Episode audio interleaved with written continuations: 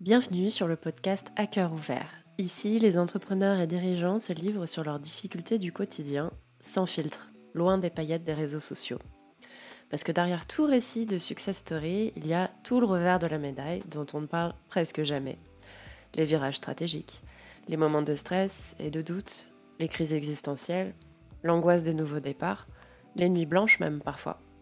Je m'appelle Floriane Bobet, je suis fondatrice de l'entreprise Zen Factory et c'est mon métier d'accompagner les entrepreneurs et dirigeants sur toutes ces questions, afin de réconcilier leurs objectifs de performance avec leurs besoins de sérénité. En parlant à cœur ouvert des différentes étapes qu'on est tous amenés à traverser en entreprenant, mon but, c'est avant tout de décomplexer tous ceux qui auraient l'impression d'être seuls à en baver, de réussir moins vite que les autres, et moins bien, Écouter d'autres entrepreneurs, ça permet aussi bien de se rassurer là-dessus que de trouver des éléments de réponse concrets en s'inspirant de leur parcours. Je vous souhaite une bonne écoute. Aujourd'hui, j'ai rencontré Hugo Benz, serial entrepreneur qui a jusqu'ici beaucoup travaillé dans le textile et que vous connaissez sûrement pour avoir cofondé l'entreprise Kimono. 10 ans à entreprendre et à enchaîner les projets, ça forge professionnellement, mais aussi et surtout émotionnellement, et c'est ce qui va nous intéresser ici. On revient sur les différentes étapes d'un parcours très riche et notamment sur certaines étapes douloureuses qui ont été très importantes pour Hugo et qui l'ont considérablement fait évoluer humainement. J'ai trouvé cet échange super riche d'apprentissage et ça m'a personnellement beaucoup inspiré pour réfléchir à la suite de mes projets. Alors j'espère que les mots d'Hugo résonneront en vous aussi fort qu'ils ont résonné en moi et je vous souhaite une bonne écoute. Alors aujourd'hui j'accueille Hugo Benz, que je suis vraiment très très contente de recevoir. Salut Hugo. Salut Floriane. Alors Hugo a un parcours entrepreneurial hyper dense. J'ai l'impression qu'il est un peu sur euh, tous les fronts, ou en tout cas qu'il fait beaucoup de choses à la fois. Du coup, le mieux, c'est pas que je te présente, c'est que tu te présentes toi-même et euh, que tu nous expliques un petit peu les différentes choses que tu as fait jusqu'ici et puis ce que tu fais aujourd'hui. Bah écoute, euh, bah avec plaisir. Du coup, faire la, classique, hein, la big picture en, en, rapide, bah, du coup, je m'appelle Hugo Benz, j'ai 34 ans. J'habite à Bordeaux depuis euh, presque 15 ans maintenant. Euh, je suis avant tout euh, un papa, un mari et accessoirement un, un, entrepreneur avec du coup, comme tu le disais, un peu la particularité d'avoir été sur plusieurs fronts, sur plusieurs projets depuis maintenant bah, plus de 10 ans. Donc j'ai monté pas mal, pas mal de sociétés, principalement dans le B2B et principalement comme dans le, dans le domaine du textile, qui a été en fait, euh, qui est parti d'une opportunité en, stage de fin d'études et qui s'est transformé en, passion, en véritable compétence, expertise et euh, qui du coup m'a apporté pas mal d'opportunités euh, au fur et à mesure de ma vie et chaque nouvelle opportunité en a mené une autre. Et comme je suis plutôt un yes man, j'en ai saisi pas mal et c'est ce qui fait qu'aujourd'hui, ouais, je suis au je suis au capital d'une dizaine de sociétés et euh, avec dont six qui ont vraiment très très bien marché, avec des chiffres d'affaires entre 1 et 10 millions d'euros pour, pour, pour la plupart. Et du coup, bien sûr, la société la plus connue euh, euh, sur la place, on va dire, c'est Kimono, K-Y-M-O-N-O, Kimono, acteur de, de, la culture design. Hein. on, se, on, se, définit nous comme des culture designers, où en fait notre, notre boulot, c'est de faire rayonner la culture des entreprises. Donc bien sûr, par le textile, par la façon dont ils vont s'habiller, mais avec beaucoup d'autres briques euh, comme euh, les accessoires, le pimpage des bureaux, euh, l'événementiel et même maintenant une nouvelle offre de conseil en culture. Donc voilà, j'ai pas mal, pas mal, pas mal bossé du coup depuis depuis toutes ces années et là c'est ça que je suis dans une période où je suis un peu un peu en transition, je suis en train un peu de, de chercher on va dire mais ma nouvelle décennie, en fait, mon nouveau projet pour la, pour la prochaine décennie qui arrive. Et du coup, sans, sans, vouloir euh, spoiler, ça va plutôt s'apparenter euh, à un startup studio euh, ou autre. Je, suis encore en train un peu de définir. Je me suis mis comme pour objectif de le lancer d'ici la fin de l'année ou début 2023. comme ça, dans un projet, je pourrais un peu réunir tout ce que j'aime, c'est-à-dire créer avec plein de gens différents et régulièrement. Parce que du coup, moi, je pense que j'aurais du mal à être l'homme d'un seul projet sur 10 ans. Je préfère, je préfère en monter 5, 6, 7, 8, 9, 10. Voilà. Voilà pour la petite présentation qui était déjà trop longue, je pense. Euh, bah non, si tu fais beaucoup de choses, c'est normal que ça prenne un peu de temps. Euh, T'es vraiment multiprojet, hein. c'est fou quand même. Il y, a, des profils comme ça, comme toi. Euh, T'arrives pas à bosser sur un projet, tu t'ennuies en fait quand tu es sur un seul projet. Alors, alors ouais, en fait, c'est pas, c'est pas, en fait, c'est pas que je m'ennuie, c'est que du coup, euh, comme je sais en fait là où, euh, euh, où je suis, je suis plutôt fort, c'est vraiment sur les deux premières années de la boîte, quand on passe de la page blanche au premier million, deuxième million, première équipe de 10 personnes, les premiers process, etc. Et quand on a quand on arrive un peu à ce milestone, j'ai du mal en fait après, parce que là j'aime bien ce que ça va vite. Et en fait, après, ce qui arrive après va peut-être moins vite. Et en plus, je pense que j'ai moins les compétences pour faire scaler une, une boîte. C'est pour ça d'ailleurs que je m'associe souvent avec des gens qui ont plutôt ce profil. Et puis pareil, je suis pas un gestionnaire manager sur, euh, sur le long terme. Et donc du coup, comme je vois que la que mon incidence sur le projet et, euh, et euh, sur le fait que je me sens de moins en moins à l'aise fait que du coup souvent je passe à un nouveau projet à ce moment-là et comme c'est souvent assez clair dès le début avec mes associés jusque-là ça se, ça se passe nickel. Ok, donc tu un accro au début de l'histoire. C'est ça, je suis, je suis un accro, euh, comme il y a les accros à l'amour qui, euh, qui changent euh, de partenaire tous les 2-3 ans, bah, c'est un peu pareil pour moi avec, avec l'entrepreneuriat.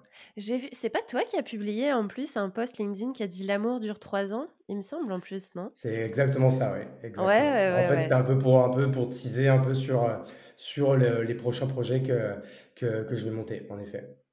Ouais, c'est marrant, je me suis pas mal reconnue. J'ai des cycles aussi assez courts dans, euh, dans ce qui me passionne, mais on est nombreux à être comme ça dans l'entrepreneuriat, à avoir des cycles courts, besoin de changement euh, souvent. Et, euh, et, ça stimule, si ça fait du bien en fait de rechanger de projet. Alors juste que ah je comprenne bien, Kimono, du coup, vous faites tellement de trucs que du coup j'ai du mal à comprendre. ça va être aussi intéressant, tu vois, pour les gens qui nous écoutent, c'est toujours intéressant de découvrir des boîtes. Quand les gens viennent chez vous, ils vous disent quoi concrètement? Bah, en fait, c'est une très bonne question parce que du coup, en fait, depuis le premier jour, la vision d'Olivier, donc du coup qui est, mon cofondateur et euh, surtout CEO euh, à plein temps euh, de Kimono, parce que moi, pareil pour la petite parenthèse, je, ne suis plus opérationnel depuis maintenant plus d'un an et demi. Et du coup, la, vision d'Olivier, since day one, ça a été que on ne serait pas un simple acteur du textile personnalisé en France, on serait un véritable acteur de la culture d'entreprise. Et le textile, en fait, était une première brique à ça, parce que c'était la plus évidente, la plus visible, la plus simple à mettre en place. Et, euh, aujourd'hui, de plus en plus, de mois en mois, euh, de semaine en semaine, les gens euh, ne viennent plus chez Kimono que pour le textile. Il y en a même qui viennent pour l'événementiel, il y en a qui viennent pour l'office design. Et comme en fait, ils voient qu'on fait également du textile, ils vont également nous demander par exemple un devis pour le textile. Or, il y a encore euh, un an, deux ans, 90% euh, des gens venaient chez Kimono uniquement pour le textile. Et euh, c'est un pourcentage qui tend de mois en mois à baisser. Et c'est bien, ça veut dire qu'en fait, la vision d'Olivier est en train de, doucement mais sûrement se mettre en place. Et, et du coup, on a même aujourd'hui des mails avec des gens qui nous demandent un devis pour d'événementiel, pour du textile, pour des accessoires, pour de l'office design et même pour du conseil en culture. Et donc, tu vois, la première fois qu'on a reçu un mail comme ça, il y a plusieurs mois, avec quelqu'un qui voulait un devis toutes les briques euh, de notre offre, bah, c'est là qu'on voyait que la, vision se mettait euh, euh, bien en place et que tous les efforts de communication, d'éducation que Olivier a mis en place eh bah, sont en train de devenir réalité et on en est très content. Ouais. Bah, du coup, ça fait une spécialité vachement plus étendue, parce que là, du coup, effectivement, vous êtes absolument plus que dans le textile, vous êtes devenu un acteur qui, qui, qui, crée en fait un univers pour, pour les boîtes, un univers visuel dans le, dans le physique, ouais. Et ça, forcément, c'est plus le même métier. Si tu fais que du textile ou si tu fais de l'événementiel, ça demande quand même beaucoup de s'adapter, j'imagine. Bah, en fait, oui, en fait, à chaque fois, en fait, on a, on a, on a, à chaque fois, on a pris notre temps, on a monté les offres. Alors, quand je dis on, encore une fois, c'est vraiment Olivier qui a, piloté ça. Euh, on a monté les offres une par une, en fait, à chaque fois avec le même process, en trouvant un expert qui, du coup, monte la business unit, montre qu'il y a une traction, euh, montre que la customer journey euh, se met en place et est efficace. Et au fur et à mesure du succès de la, business unit, il recrute ses premières équipes. Et c'est ce qui fait que maintenant, euh, par exemple, une offre comme Kimono Life, qui est notre offre euh, événementielle. Aujourd'hui, euh, Martin, qui est arrivé chez nous il y a moins de deux ans maintenant, il a déjà une équipe de presque 10 personnes parce que du coup, tous nos clients se retrouvent dans cette offre. En plus, Martin, c'est vraiment une pointure et ses équipes, pareil que des cracks. Mais du coup, voilà, c'est l'exemple type d'une, de, la mise en place d'une business, business unit et d'une offre qui a très bien marché chez Kimono. Ok, Oh, bah, écoute, c'est top. Tu es plus depuis un an déjà sur le plan opérationnel, c'est ça? Ouais, même, même un peu plus. Euh, la dernière fois que j'ai vraiment été opérationnel, c'était euh, juste après le confinement. Donc, tu vois, ça va même bientôt faire deux ans que j'ai que j'ai quitté l'opérationnel de, de Kimono. Bah, en fait, pour les raisons que je te donnais au début, hein, c'est que du coup, euh, en fait, ma mission était terminée. J'avais euh, mis en place tout le, tout le système de, de production. Euh, j'avais monté avec, euh, euh, Samuel, qui, a été, qui est toujours du coup le head of de cette business unit qui s'appelle Kermes, qui est notre marque en fait dédiée aux étudiants. Pareil, en fait, à partir du moment où on avait monté les premiers process, la première équipe, fait le premier million d'euros, Samuel avait beaucoup plus la vision à long terme pour emmener cette marque et cette business unit très loin. Et euh, aujourd'hui, tu vois, Kermès, ça va faire un peu plus de 3 millions d'euros euh, cette année. Et moi, par exemple, je ne pense pas que j'en aurais été capable. Et en fait, c'est vraiment pile à cette période que j'ai pris la conscience et euh, que j'étais OK avec ça, qu'à un moment donné, je pouvais être très fort sur le début, mais moins après et qu'en fait, encore une fois, il n'y avait pas de problème, puisque j'avais pas, en fait, il fallait pas que je me force à, être ce que je ne suis pas et à, vouloir être bon là où ça me demande beaucoup plus d'efforts que d'autres qui sont meilleurs, quoi. Ouais. Ouais, ouais, non, mais carrément. Je me sens beaucoup plus en paix avec moi-même depuis que je suis OK avec cette idée, quoi. t'as trouvé ton créneau, du coup. Exactement. Et c'est intéressant du coup parce que euh, tu es aussi euh, alors l'étape du démarrage euh, c'est pas forcément la plus sereine justement donc euh, ça demande quand même d'avoir les reins assez solides en termes de gestion du stress. C'est souvent des périodes où l'argent n'est pas forcément là dès le début en tout cas euh, quand pour les boîtes qui montent pas de fonds au démarrage. Et, du coup, c'est les questions qui m'intéressent, ça, justement. En fait, dans, ce podcast, j'aborde pas mal les questions qui tournent autour des difficultés, qu'elles soient financières ou autres. Quel type de difficultés financières tu as pu rencontrer dans des phases de lancement comme ça, qui t'ont le plus mis à l'épreuve? Bah, en fait, justement, moi, je trouve qu'en fait, au début, tu n'as pas de difficulté financière, puisqu'en fait, au début, tu n'as pas de coût. Et en plus, moi, j'ai la particularité de n'avoir lancé que des business qui peuvent se lancer avec un euro. C'est-à-dire où il n'y a pas de ticket à l'entrée. Euh, tu vois, nous, on est sur des, euh, des business B2B, où en fait, tu montes ton offre, euh, tu trouves des clients, et en fait, tu n'as pas de stock, tu n'as pas de tech, tu n'as pas, tu pas tout ça. Donc, du coup, en fait, tu peux signer ton premier client et financer sa commande dès le premier jour, puisqu'en fait, c'est le client lui-même qui va la financer. Puisque tu te fais payer à la commande, tu commandes la marchandise, tu la fais marquer, tu la livres. Donc, du coup, c'est en fait, c'est un business où il n'y a pas vraiment de stress en termes de, trésorerie. Les, sujets de trésorerie, les sujets financiers, ils viennent bien après, justement, ils viennent quand il commence, on commence à y, avoir des équipes, quand il commence à y avoir des décalages de paiement, quand il commence à y avoir euh, bah, peut-être des fois tel ou tel investissement ou tel ou tel recrutement qui s'est pas bien passé. Euh, voilà, en fait, ou du coup, quand tu commences à avoir une, masse critique, une- des charges fixes avec un montant non négligeable, où tu peux parfois ne pas être au budget. Alors qu'en fait, les premiers mois où tu montes ta boîte, bah, en fait, c'est le contraire, parce qu'en fait, euh, dès le premier euro de chiffre d'affaires, tu gagnes de l'argent puisque tu n'as pas de coût. Donc, euh, au début, justement, au début, j'aime bien justement cette sérénité et en fait, cette, euh, on a le temps en fait au début. C'est ça qui est bien. Alors moi, j'aime que ce soit rapide, mais du coup, je n'ai pas ce stress parce que si jamais je ne suis pas assez rapide, c'est pas grave en fait, tu vois. Donc, euh, c'est ce côté en fait, bah du coup, euh, le, le qui ne tente rien à rien. euh, De toute façon, on n'a rien à perdre, qui me, qui me, qui me plaît ou au contraire, je trouve que c'est une période hyper enthousiasmante et hyper détendue, quoi. Ok, effectivement, ouais, j'y étais pas forcément sur le modèle en question. euh, si t'as pas besoin de stock et que t'as pas besoin euh, d'investir au début et que tu, tu travailles pas en tension, c'est très différent, ouais, tout à fait. Tout à fait. Mais comment vous faites du coup pour pas avoir de stock, euh, enfin histoire de, de comprendre un petit peu les dessous de ça? Ouais, en fait, du coup, Euh, nous, en fait, on a des fournisseurs, que ce soit en textile ou en accessoires, qui, mhm. eux, en fait, portent le stock. Alors, c'est souvent des stocks qui peuvent euh, venir d'Asie ou d'Europe ou d'Afrique du Nord ou autre, mais ils portent ce stock, eux, en très, très grande quantité en France et en proche Europe. Et en fait, une fois que nous, on a la commande, par exemple, va- tu vas me passer une commande de 100 t-shirts et 200 sweats, mais nous, en fait, on va acheter à ce fournisseur les 100 t-shirts et les 200 sweats vierges. On les fait venir chez nos marqueurs euh, brodeurs, imprimeurs euh, ou autres qui se trouvent en France. Ils le marquent et ils le livrent. Et tout ça, on arrive du coup à le faire sur un délai de 15 jours, 3 semaines, selon les périodes ou les, euh, ou les quantités. Mais du coup, euh, c'est comme ça qu'on arrive en fait à ne pas avoir de stock à porter. Quoi. Ok, Ok, vachement intéressant. Ouais, finalement, c'est bah, dans ceux qui nous écoutent, finalement, c'est assez facile de s'identifier parce que moi, je pense que j'ai pas mal d'auditeurs qui vont être vraiment plus dans du service où effectivement le, service c'est pareil. Enfin, tu fais pas, tu fais pas d'investissement, hein, tu, tu, tu, fonctionnes à la commande.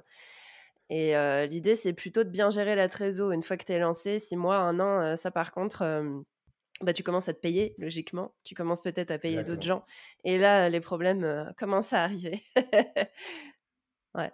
C'est là, c'est là, c'est, c'est, une, fait, à ce moment-là, c'est une deuxième période qui, euh, deuxième phase qui démarre, qui est tout aussi excitante, mais euh, euh, qui, qui fait partie de la, de la, phase de lancement de, de la boîte, quoi. Et mmh, que j'aime beaucoup. Complètement. Ok. Et alors, toi, du coup, tu as expérimenté pas mal de business models, j'imagine, en dehors de celui de Kimono puisque tu as lancé plein de trucs différents. Est-ce que tu peux nous parler peut-être d'autres boîtes que tu as lancées sur lesquelles sur lesquelles tu as bossé? Bah, en fait, après ça, que sur les, du coup, sur les, en fait, sur les principales, c'est qu'en fait, je suis parti en fait de cette expertise métier qui, en fait, cette expertise métier, c'est de bien acheter, de bien savoir faire produire et de bien livrer. Du coup, tout ça, c'est toute une, toute une chaîne de valeur qui, du coup, en fait, est le véritable ticket à l'entrée dans ce, dans ce métier. Beaucoup de gens qui se lancent, c'est très facile d'aller faire 100 000, 200 000, 300 000, 500 000 euros de chiffre d'affaires. Mais c'est à ce moment-là, on va dire que les choses sérieuses commencent.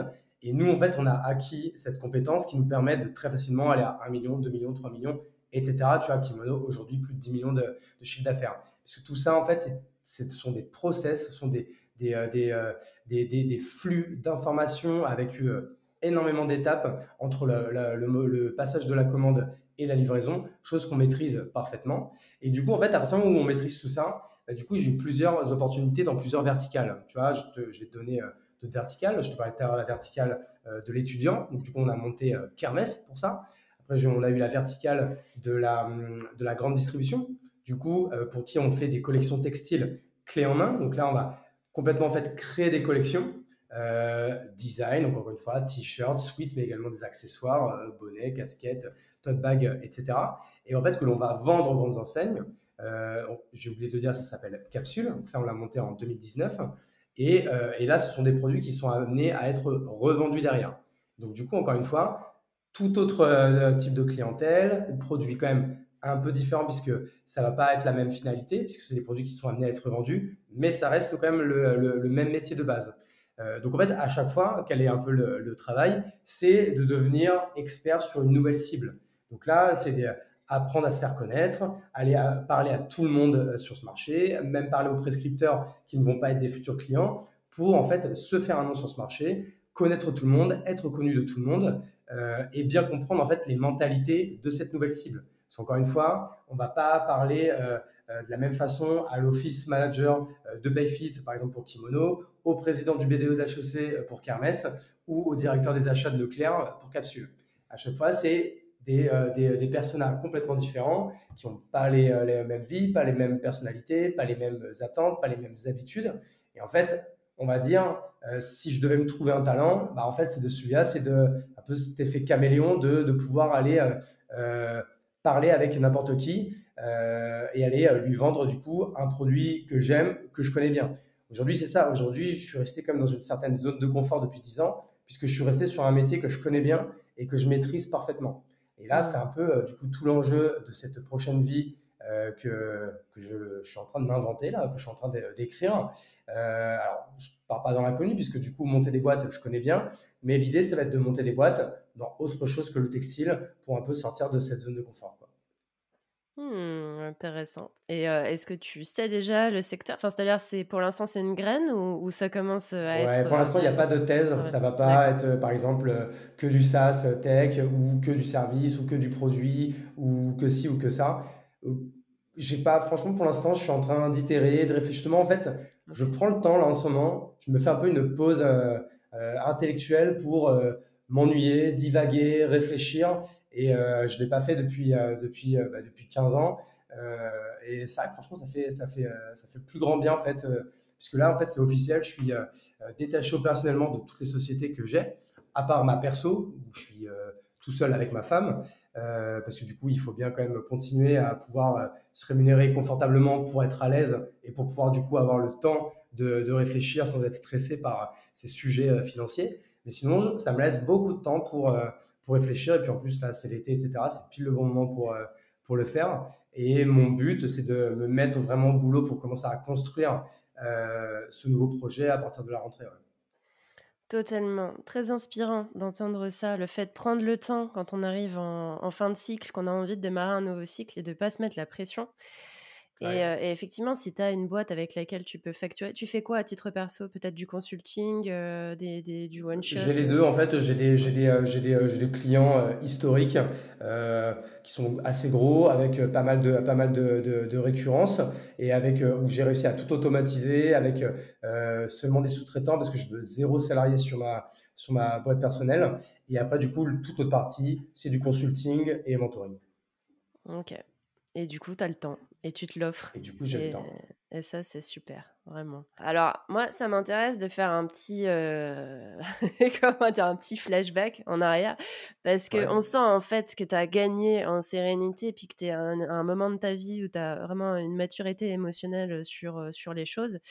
Euh, je sais, parce que je te suis depuis un petit moment, que, que tu es passé par des phases plus difficiles. Et comme c'est le but de ce podcast, puisque je suis spécialiste en surmenage, prévention du burn-out, euh, eh bien, j'aimerais qu'on revienne un petit peu sur des moments euh, peut-être un petit peu plus difficiles que tu as rencontrés par le passé, pour qu'on euh, puisse creuser sur les leçons que tu as tirées de ces périodes où tu étais beaucoup plus à cran et, et, beaucoup plus surchargé. Alors, est-ce que tu peux nous raconter un petit peu certaines périodes qui ont été plus dures pour toi? Non, mais carrément, bah, en fait, c'est hyper intéressant de parler de ça parce que c'est vrai que de parler que des succès, au bout d'un moment, ça devient un peu boring. Et, euh, et c'est vrai que si aujourd'hui, euh, et je le ressens moi-même, je, je, suis hyper serein et je me sens hyper à l'aise avec, euh, avec euh, tous ces sujets, mais c'est parce qu'en fait, c'est le résultat de 10 ans d'itération. Et en 10 ans d'itération, forcément, il y a des erreurs et même des grosses erreurs et même des gros, des gros passages à vide. Et c'est vrai que moi, du coup, j'en avais, j'en avais déjà parlé, mais on, peut, on va pouvoir peut-être creuser hein, sur ce sujet. Moi, ma première grosse boîte, premier gros succès euh, que, que j'ai monté, ça s'appelait La Piscine. Euh, donc, La Piscine, c'était toujours sur le milieu du textile personnalisé, et cette fois-ci avec une usine intégrée, euh, une usine d'impression numérique. Donc, on est quand même monté à plus de 3,5 millions d'euros de chiffre d'affaires. on avait plus de 30 salariés, dont, dont une, quinzaine, une quinzaine à l'usine. Euh, mais on était toujours sur le couteau, à la limite de la rentabilité, et même la quatrième année, pas rentable du tout. Je fais un petit pas en avant. C'est une boîte du coup euh, qui a été euh, liquidée. donc j'ai subi j'ai vécu une, liquidation judiciaire là-dessus avec tous ces moments hyper douloureux que l'on que l'on peut voir. C'est hyper long. si tu veux, on pourra en parler en détail, mais on va peut-être revenir en arrière parce que du coup, on peut expliquer comment on en arrivé là. Mais en fait, tout simplement, euh, gros succès commercial, puisque c'est là où, euh, où, je suis fort. Euh, encore une fois, le métier, je le connais parfaitement, le produit, je le maîtrise, et, les clients, je sais où les trouver. Donc ça, en fait, il n'y a pas de problème. Mais ça, en fait, c'est que la moitié du chemin. Et moi, je pensais qu'en faisant ça, j'avais fait quasiment 100% du chemin. Mais l'entrepreneuriat, c'est pas ça. Enfin, c'est pas que ça. L'entrepreneuriat, c'est également, du coup, savoir bien recruter, respecter ses salariés, bien les former, bien les onboarder, leur donner, euh, enfin, les suivre euh, de manière hebdomadaire. Tout ça, c'est des choses que je faisais hyper mal. Ça, c'est pour la partie RH. Et pour la partie financière, j'avais, j'étais un très mauvais gestionnaire. Je ne suivais euh, pas ma trésorerie. Je suivais très peu mon budget. c'est limite, je faisais un point à la moitié de l'année avec mon comptable. Et donc, du coup, cette dernière année, on s'est rendu compte au bout de six mois qu'on était dans les choux, mais vénères. Et malgré les quelques petits pansements que j'ai essayé de mettre sur les six mois qui ont suivi, ça n'a pas suffi et du coup l'entreprise n'était pas rentable. Et du coup, ce qui a fait qu'on a dû liquider parce que à ce moment-là, on aurait pu, euh, je sais pas, essayer de se faire par une banque, euh, lever de l'argent euh, ou autre. mais en fait, très difficile, c'était très difficile sur ce, métier-là. Et dans tous les cas, en plus, je ne me suis pas non plus bougé énormément, peut-être par péché d'orgueil ou, en mode, en fait, on pense que c'est un jeu et qu'en fait, c'est pas grave. Si il y a game over, on recommence. Mais en fait, non. Quand c'est game over, c'est game over, mais vénère, quoi. Et quand c'est game mm. over vénère euh, pour une boîte que tu liquides, je te la fais courte, hein, mais c'est euh, tu dois de l'argent à des gens. Donc, euh, des fois, c'est des partenaires, presque même des presque amis, quoi, qui d'un coup, bah, en fait, se tendent, ne rigolent plus du tout, t'envoient des huissiers. Alors, ça passe au début par des mails. C'est après, c'est des lettres en recommandé. Après, c'est des saisies sur compte. C'est des huissiers qui passent te mettre des courriers, te donner des courriers en, main propre tous les jours. Quand tu n'es pas là, c'est ta femme qui le récupère. Bref, c'est tout ça. Euh, mis bout à bout qui t'apporte stress sur stress sur stress sur stress. Ah à ce moment-là, moi déjà, en fait, j'avais pas les compétences pour prendre euh, les bonnes décisions. Et là, en plus, en étant tête dans le guidon, euh, là-dedans, j'en ai encore, je les ai encore moins prises. Euh, donc voilà, ça, on va dire, c'est cette période qui a duré, c'est sur toute l'année 2019, hein, grosso modo. Alors, j'avais de la chance, c'est que c'est pile le moment où j'étais en train aussi de créer Capsule, qui du coup, pareil, a tout de suite été un succès, en fait, qui m'a permis de tout de suite rebondir. Et j'avais en parallèle Kimono, qui, pareil, qui cartonnait, qui rayonnait et qui avait une, une excellente image. Donc, pareil, je faisais aussi en sorte que ce problème-là euh, bah, n'influe pas négativement sur Kimono et mon associé Olivier. Donc en fait, tu vois, c'est aussi tous ces sentiments un peu de honte, de, on, cache un peu les choses, on essaye de se faire tout petit. Alors qu'en fait, avant, j'étais dans la lumière et d'un coup, je suis passé dans, dans, l'obscurité la plus, la plus totale. Donc c'est tous ces éléments-là qui font... Euh, je pense pas que j'ai fait un burn-out, mais je pense que j'en étais pas loin. Et euh, pareil, je pense pas avoir fait une dépression, mais j'étais à deux doigts. Parce qu'à ce moment-là, c'est la première fois de ma vie euh, professionnelle où euh, j'ai presque cru que j'étais pas bon. Quoi. Alors que franchement, pour moi, l'entrepreneuriat, c'est comme un sportif. Euh, il y a beaucoup d'ego et je pense que c'est nécessaire parce que si, si on pense qu'on est, qu'on est bon et qu'on est le meilleur dans quelque chose, bah, on a déjà fait un bout du chemin parce qu'en fait, comme on s'auto-persuade qu'on va réussir, et bah, du coup, on a déjà fait un bout du chemin. Et quand on commence à se dire, putain, en fait, je, je suis peut-être peut nul à chier, bah, du coup, ça, c'est ça qui a été, qui a été assez euh, dur à vivre pour moi. Quoi. Hmm. Voilà. Pour déjà un peu te faire la, la première big picture de, cette sale année 2019. Sacré big picture. C'est intéressant ce que tu dis sur l'ego. Déjà, effectivement, sans ego, pour moi, on peut pas entreprendre, c'est pas possible. Et euh, après, l'ego, euh, l'ego, il a, il a de multiples facettes. En quand on dit faut mettre son ego de côté, oui et non. L'ego, il nous envoie des informations hyper intéressantes quand on se sent fort et qu'on est en confiance, on avance vachement bien. Quand on remet tout en question aussi, parfois, c'est dans ces phases-là qu'on apprend, tu vois, et mmh. sans aller jusqu'à se dévaloriser, s'autoflageller et se dire qu'on est qu'une merde, ces remises en question-là, elles sont aussi salutaires parfois pour la boîte.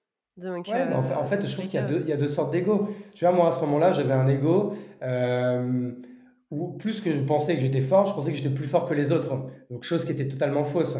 Alors qu'aujourd'hui, j'ai conscience que je suis bon mais en fait, j'ai conscience qu'il y a bien meilleur que moi et que tous les autres euh, sont également bons et peuvent m'apporter. Euh, tu vois, en fait, en fait, elle est là la nuance. Elle est là en fait où euh, l'ego, il doit être utilisé à bon escient en fait. Mmh. Ouais, ouais, complètement complètement. Et tu as dit du coup, je suis passée de la lumière à l'obscurité. C'est une phrase hyper forte. je pense que c'est cette phrase-là que je vais garder peut-être sur la miniature. C'est très fort en fait dans le ressenti. C'est aller vite en fait. J'ai l'impression que c'est allé très très vite. ouais, ça, ça, va vite. En fait, c'est à, partir du moment où le bilan a été publié, tu perds toutes tes, toutes tes assurances COFAS. Et donc, du coup, à ce moment-là, comme tu vois, tu as tu as des, contrats avec tes fournisseurs, avec des encours, avec euh, des délais de paiement, etc. Mais en fait, tout de suite, du coup, forcément, ça se sait parce que c'est informatique. Et comme euh, bah, le monde du textile, comme tous les mondes, sont des petits mondes, tout le monde parle. Et en fait, tu te rends compte aussi que des gens qui, tu avais l'impression que c'était tes amis, ne sont plus tes amis. Euh, la rumeur enfle.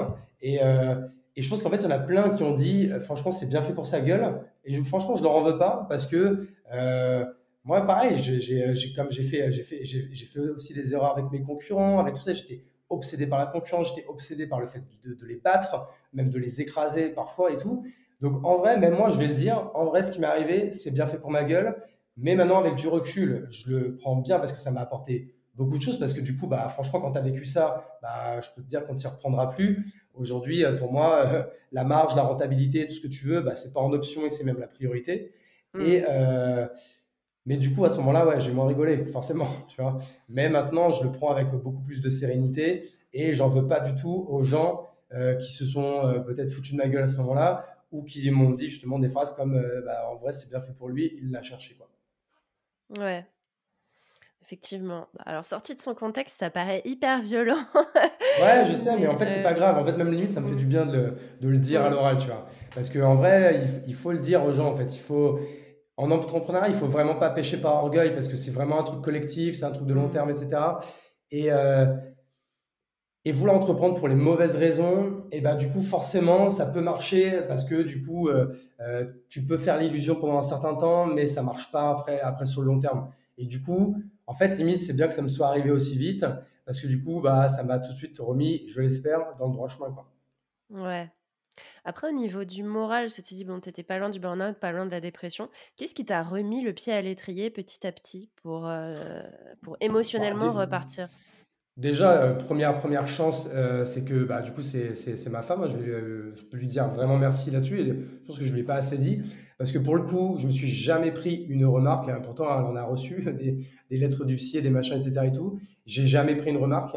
Elle m'a même aidé financièrement à ce moment-là, on peut le dire. et franchement, on a vraiment fait équipe là-dessus plutôt que Plutôt que tu, bah, en fait, tout est ta faute et tu nous mets en risque, tu vois. Jamais elle m'a dit ça. Et en fait, jamais elle s'est dit, euh, il va pas s'en relever. Jamais elle m'a fait comprendre ça. Donc, du coup, comme moi, j'ai toujours gardé sa confiance, bah, moi, j'ai quand même gardé confiance. Tu vois, à un moment donné, je te disais, j'ai peut-être à un moment donné pensé que bah, je pouvais être pas si bon que ça et tout. Mais j'ai quand même toujours, au fond de moi, gardé confiance. Tu vois, j'ai jamais été inquiet pour l'avenir. Tu vois, je me suis jamais dit, putain, je suis en train de mettre ma famille en danger, etc. Et tout. Je me suis tout de suite dit que ça allait le faire parce que je, je reste quelqu'un de très positif et très optimiste. Donc du coup, la première chose, c'est elle. Euh, et ensuite, en vrai, je peux dire, bah, mes, euh, mes, deux associés sur Kimono et Capsule, qui pareil, m'ont jamais fait comprendre que je pouvais être une tâche pour eux euh, et qui m'ont continué à me prendre pour là où j'étais fort en fait, et qui ont continué à mettre ça en avant bah, avec moi, avec les autres, etc. Et même qui ont continué à me défendre par, quand, quand certains pouvaient peut-être m'enfoncer et tout.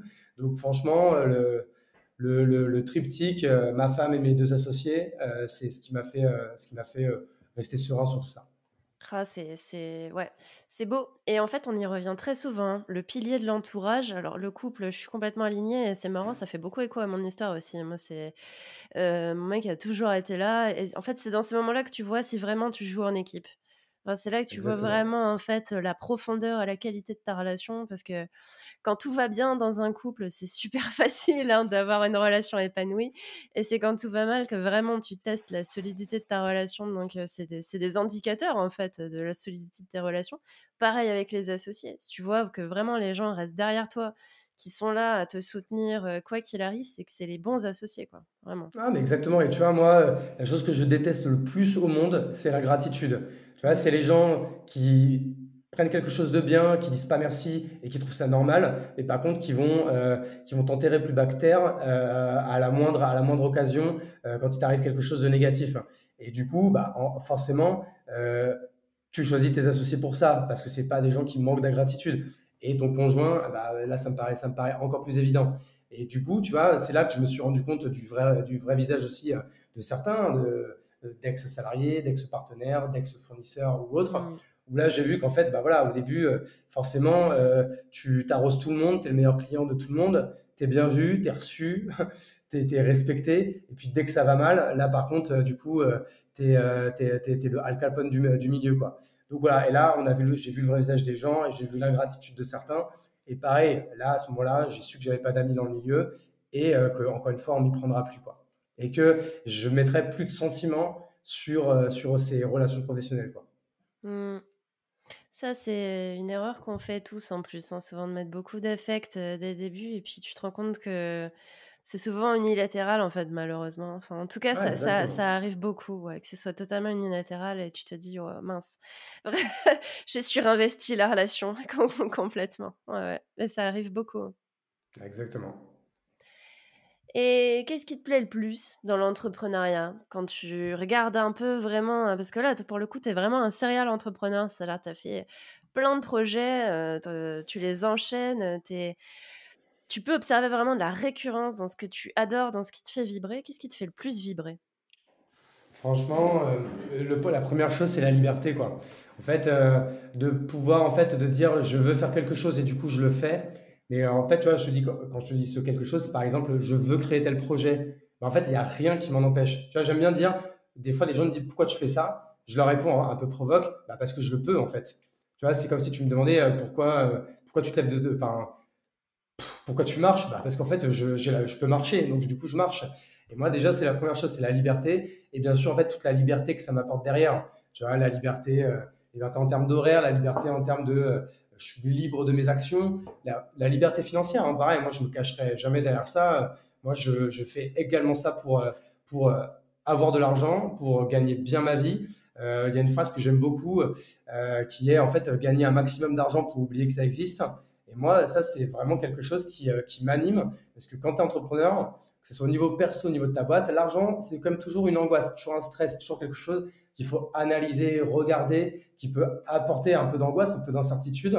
Et moi, en fait, ce que j'aime, quand ce soit par exemple sur ma boîte perso ou sur mon compte personnel, c'est en fait de où je sais que j'ai six mois, un an, deux ans de trésor devant moi et que j'ai pas besoin de regarder mon compte. Euh, je m'invente pas des besoins, donc en fait ça, il n'y a pas de problème. Et par contre, quand je veux quelque chose, je me pose pas de questions. Et ça, du coup, c'est pour moi, c'est un aspect euh, de la liberté et, euh, c'est un, c'est une chose que j'aime euh, dans ma vie et je sais que ça, c'est l'entrepreneuriat qui me l'a apporté. Mmh.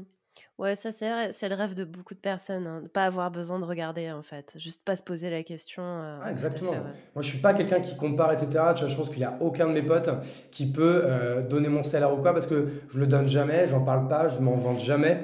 Il y a que moi qui le sais et, et, ma femme du coup.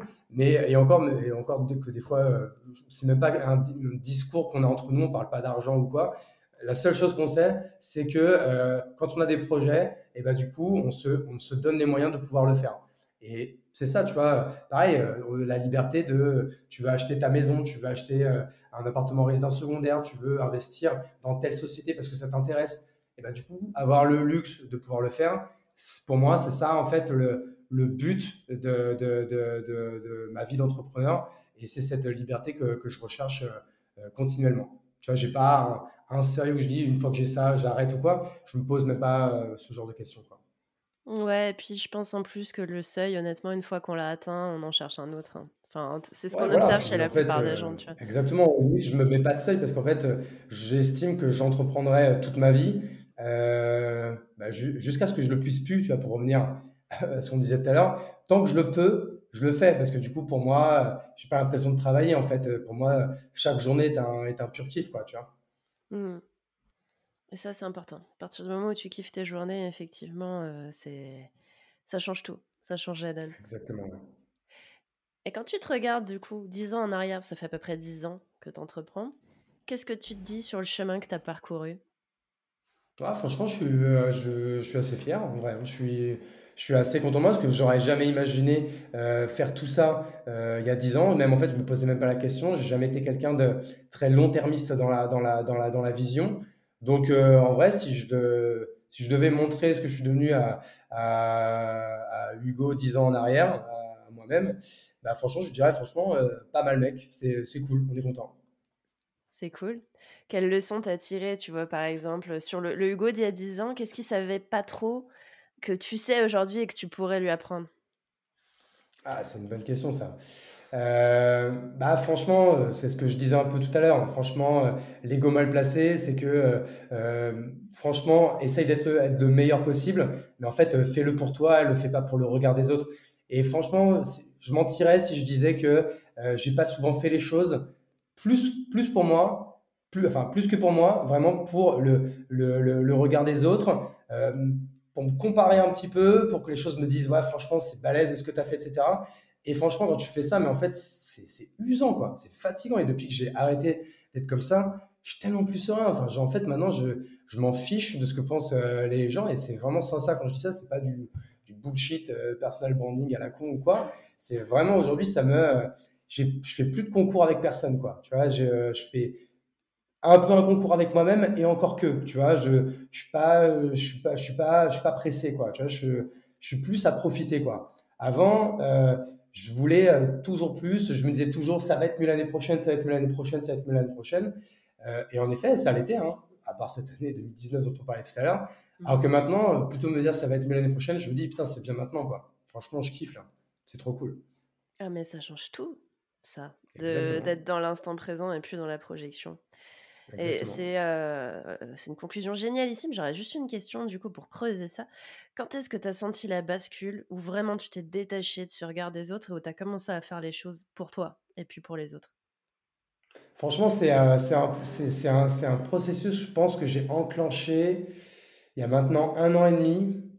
Et alors, c'est une bonne question de qu'est-ce qui a déclenché ça?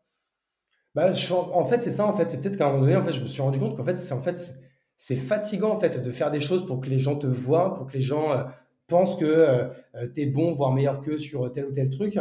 Et en fait, à un moment donné, je sais pas, c'est, je pense que ça a été quand même au fur et à mesure. Peut-être, en fait, peut-être que c'est à un moment donné, en fait, où je me suis moi-même dit, franchement, Hugo, c'est bien. Donc, du coup, c'est tellement bien, hein, ce que tu vis en ce moment, que arrête de t'emmerder, en fait, à vouloir euh, le montrer aux autres ou euh, euh, que les autres te, ou que les autres te disent que c'est bien ou quoi. Et en fait, à partir du moment où j'ai été euh, totalement libéré de ça, mais ça que ça a été, ça a comme un long processus et je pense que ça a fait que depuis quelques mois que je me sens vraiment 100% serein. Euh, c'est peut-être le moment aussi où j'ai pris la décision euh, d'arrêter euh, de travailler dans le textile et de faire autre chose, de, où j'ai en fait, je me dis, allez, vas-y, on change de vie, on, on change de projet, et du coup, on redémarre pour le coup totalement à zéro, parce qu'en fait, à chaque fois, je redémarrais pas totalement à zéro, parce que je gardais les mêmes partenaires, ça restait le même monde, ça restait tout ça. Et peut-être que c'est à ce moment-là que je me suis dit, bah franchement, c'est bien, vas-y, on, se refait une nouvelle vie. Euh, Tu sais, comme quelqu'un qui déménage et qui dit, vas-y, euh, nouvelle vie, je connais personne, euh, je redémarre de zéro. Bah en vrai, je- voilà, j'ai plus rien à prouver. Je, je peux redé- je peux en fait effacer tout ce que j'aimais pas avant. Et moi, c'était une phase de moi-même que que j'aimais pas du tout. Et donc, du coup, j'essaie de la supprimer, quoi. Et je pense que j'ai réussi là. Tu repars d'une page blanche, du coup, pour euh, réécrire euh, essayer, pas l'histoire. complètement blanche, mais euh, presque. Ouais, ouais, ouais. Non, on s'entend, on s'entend euh, sur la métaphore. Tout le reste de l'histoire compte parce que c'est ce qui t'a amené là. Donc, euh, donc, dans tous les cas, tout ça, ça compte, c'est sûr. Mais euh, ouais, effectivement, je comprends. Le virage à 360 degrés, c'est-à-dire où tu t'extrais en fait euh, de, de ton ancien univers qui, quelque part, te ramène quand même toujours un peu, qui te raccroche, en tout cas à certaines parties de toi, consciemment ou inconsciemment. Ouais, quand exact. tu sors de ça, que tu te dis, OK, allez, tout est nouveau. Tout est nouveau. euh, les sujets, les clients, les partenaires, le métier, euh, je recommence tout. Ça fait un peu peur, mais c'est vachement excitant, Ouais, c'est clair. carrément. Hmm. Ok, eh ben écoute, euh, j'ai hâte de suivre un peu euh, tout ça, toutes tes nouvelles aventures. Moi, ça m'intéresse vraiment euh, de, de voir un petit peu où ça va t'amener, ce nouveau projet. En tout cas, ce qui est sûr, euh, c'est que euh, je vais suivre tout ça euh, de près. Et si, euh, pour clore notre échange, s'il y a un seul conseil que tu aimerais donner aux entrepreneurs qui nous écoutent, ce serait quoi? Hum, Franchement, souvent, le, le conseil que je donne, euh, si vous avez envie d'entreprendre, si, si vous avez une idée, euh, bah, en fait, franchement, allez en parler à 50 personnes par jour. Euh, limite, contactez tout le monde pour parler de votre idée. Si vous voulez pas à chaque fois tout réécrire, en fait, euh, une vocale et vous, et, euh, pitchez votre, votre truc en une minute et vous allez recueillir les feedbacks d'un maximum de personnes. Et encore une fois, il y en a peut-être qui vont vous donner des feedbacks euh, négatifs, donc du coup, vous allez vous en servir. Mais du coup, en fait, vous allez commencer en fait à vous ouvrir aux gens à créer des nouvelles connexions. Et franchement, ça, pareil, c'est un, truc dont je me suis rendu compte depuis quelques mois, c'est que mon principal asset, c'est mon réseau. Et en fait, pour avoir ce réseau, bah, c'est qu'il faut aller parler avec tout le monde. Et euh, si on ne fait pas le premier pas, euh, quand au début, on n'a pas fait grand-chose, on va dire, bah, c'est pas forcément les gens qui vont venir vers toi. Donc, euh, franchement, faites le premier pas, allez parler à du monde, prenez-vous des vestes, mais rencontrez du coup des super personnes qui vont vous aider un peu, beaucoup ou pas du tout. Et c'est vraiment le principal conseil que, enfin, le premier conseil que, que je donne en tout cas à des gens qui veulent entreprendre et principalement à des jeunes. Super, excellent conseil. Allez recueillir du feedback, ne restez pas planqué et euh, confrontez-vous au marché en fait. Sortez du bois. Ouais, sortez du bois joli. ouais, surtout qu'en théorie, en fait, tu peux tellement faire des plans sur la comète tant que tu confrontes pas, euh, tant que tu confrontes pas tes idées à la réalité, t'es dans le flou total. Donc, euh, Ouais, exactement. Et du coup, tu t'auto-convaincs de certaines choses. Et, ouais. et en fait, pourquoi on n'en parle pas? C'est parce qu'en fait, on a peur qu'en fait, on ait une, une mauvaise idée. Tu vois, c'est juste ça. Pourquoi en fait, on, les gens retardent les lancements, retardent tout, veulent avoir le plus beau logo, le plus beau site, le plus. Ils attendent d'avoir une base de données de dix mille de 10 000 personnes avant de commencer à les contacter. Mais en fait, c'est juste qu'ils ont les jetons de, de- des feedbacks qui vont se prendre derrière, quoi. C'est ça. Peur du rejet, puissance Voilà. 1000. Partez du principe que vous allez vous prendre des vestes, effectivement. Prenez-vous ces vestes, faites-vous rejeter. Une fois, deux fois, cinq fois, dix fois, mille fois, au bout de la millième fois, ça vous fera plus grand-chose. ouais, c'est exactement ça. Franchement, après, on est anesthésié. Ouais, ouais, complet. Ah, c'est dur, hein, c'est dur. Mais, mais ouais, effectivement, ça fait grandir humainement. c'est très beau. Complètement. bah écoute Hugo, j'étais absolument ravie de t'avoir sur ce podcast. Euh, on se dit à bientôt. Est-ce qu'on peut te suivre sur euh, un réseau ou un autre? LinkedIn en priorité, ce sera? Principalement LinkedIn, ouais. Hugo Benz, Benz B-E-N-T-Z. Euh, c'est le, on va dire, même le seul réseau où je suis, où je suis actif. Parfait. Eh ben, allez tout de suite suivre Hugo. Moi, j'ai activé la cloche et j'aime beaucoup ce qu'il partage. Je te dis à très bientôt, Hugo. Merci beaucoup Florian, j'ai adoré cet échange, j'ai adoré euh, parler de tous ces sujets parce qu'on n'en parle pas non plus toujours et euh, ça m'a fait euh, même du bien, tu vois, à la limite d'en parler. Donc du coup, merci à toi. Parfait, à bientôt. À bientôt. Ce sera tout pour aujourd'hui, j'espère que cet épisode vous a plu et si c'est le cas, pensez à le partager autour de vous. En attendant le prochain épisode, je vous dis à bientôt et prenez bien soin de vous.